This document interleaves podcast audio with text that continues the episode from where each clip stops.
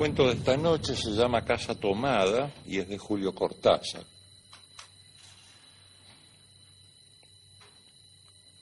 Bueno, sí, el centro de mi vida no tengo problemas en decirlo.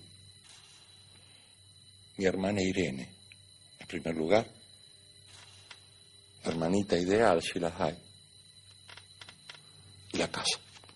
Es de ella de quien quiero hablar, de la casa de mi hermanita.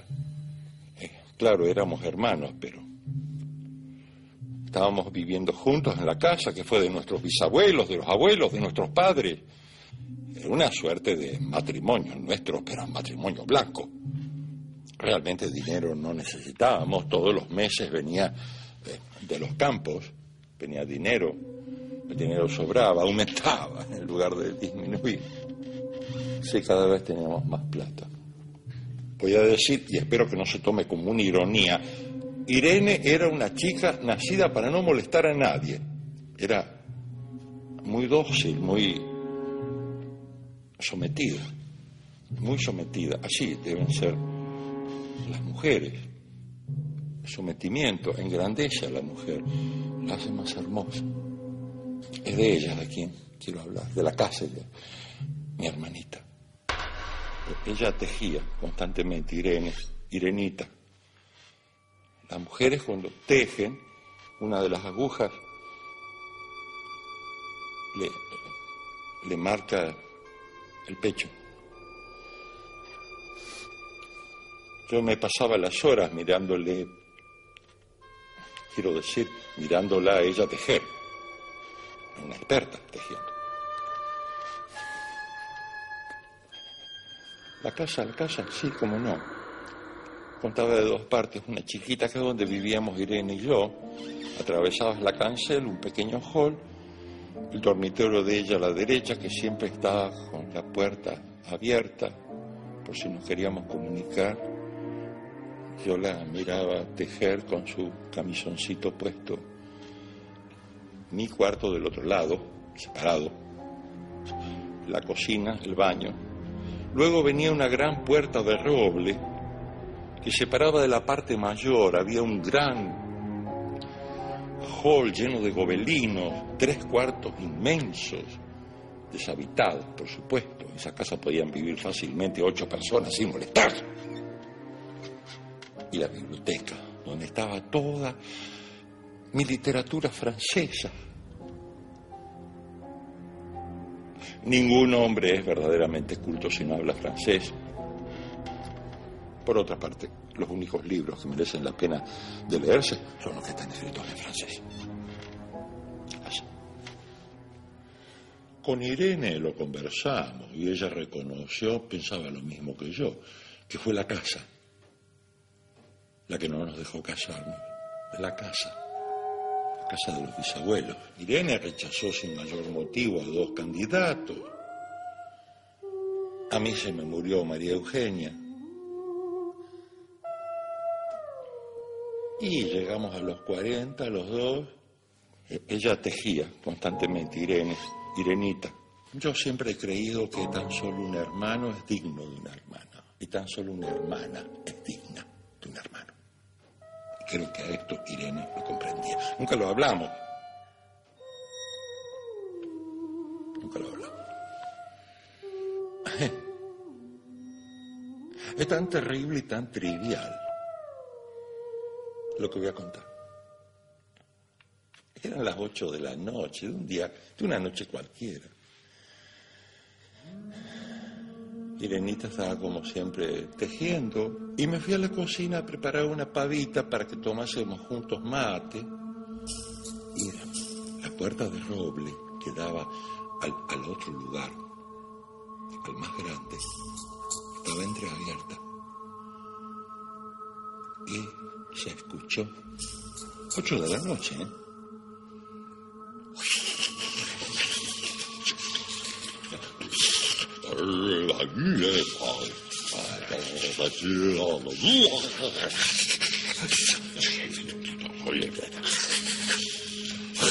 Me largué contra la puerta de roble. ¡Pum! La cerré de golpe. Menos mal que las llaves estaban de este lado. cerré con llave y para mayor seguridad le puse el gran pasador de hierro. Preparé los mates. Permiso, Irene, ¿puedo pasar? Sí, por supuesto, pasar. Senté en el borde de la cámara, serví un matecito y le dije, Irene, ¿qué tesoro? tomaron la otra parte de la casa. ¿En serio? Ah, me temo que sí. Entonces vamos a tener que vivir de este lado, ¿no? Sí. Yo lo lamento por mis libros de literatura francesa que quedaron todos en la biblioteca. Oh, y yo, dijo Irene, Voy a extrañar mis pantuflas tan abrigaditas para el invierno. Sí. Hay que hacer ciertos sacrificios cuando toman lugares. Bien. Al principio, por ejemplo, nos ocurría que abríamos un placar y yo le decía a Irene, no está aquí, está allá. Bueno, no, no. Sentíamos desolados. Pero tuvo sus ventajas. Aunque nos levantásemos tardísimo, estilo nueve y media, a las once ya estábamos de brazos cruzados. Ya habíamos limpiado todo. Irene terminó por ponerse contenta porque eso le dejaba más tiempo para tejer. Es de ella de quien quiero hablar, de la casa de mi hermanita. Bueno, me siento hasta trivial por lo que voy a contar ahora. Una noche, creo que hasta era la misma hora, yo tuve sed, fui a la cocina, paré un gran vaso de agua, me iba, cuando no del otro lado, acá, en el baño.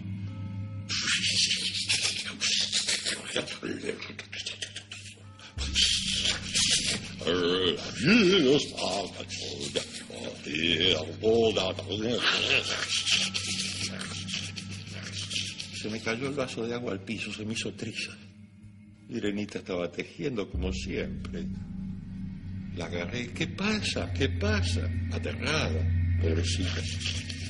Te venís conmigo, Irene. Me la llevé a viva fuerza. Nada más que las llaves tenía. Ah, afuera. Una vez afuera, cerré la cancela. Y le dije, tomaron este lado. ¿Y qué vamos a hacer? No lo sé, mi vida. No lo sé. ¿Vos pudiste traer? No, si estaba en la cama acostadita. Mira, incluso los ovillos quedaron del otro lado. El tejido no me sirve, lo tiró al piso. El hilo de la lana pasaba por debajo de la puerta cancel. Antes de irnos, sentí lástima. Me dio lástima. Entonces cerré bien, con llave, la puerta cancel. Y tiré la llave a la alcantarilla. Claro, porque me dio lástima. Pensé algún pobre diablo que se le ocurriera robar, ¿viste? Pobre infeliz. A esta hora y con la casa tomada. Casa tomada, Julio Cortázar.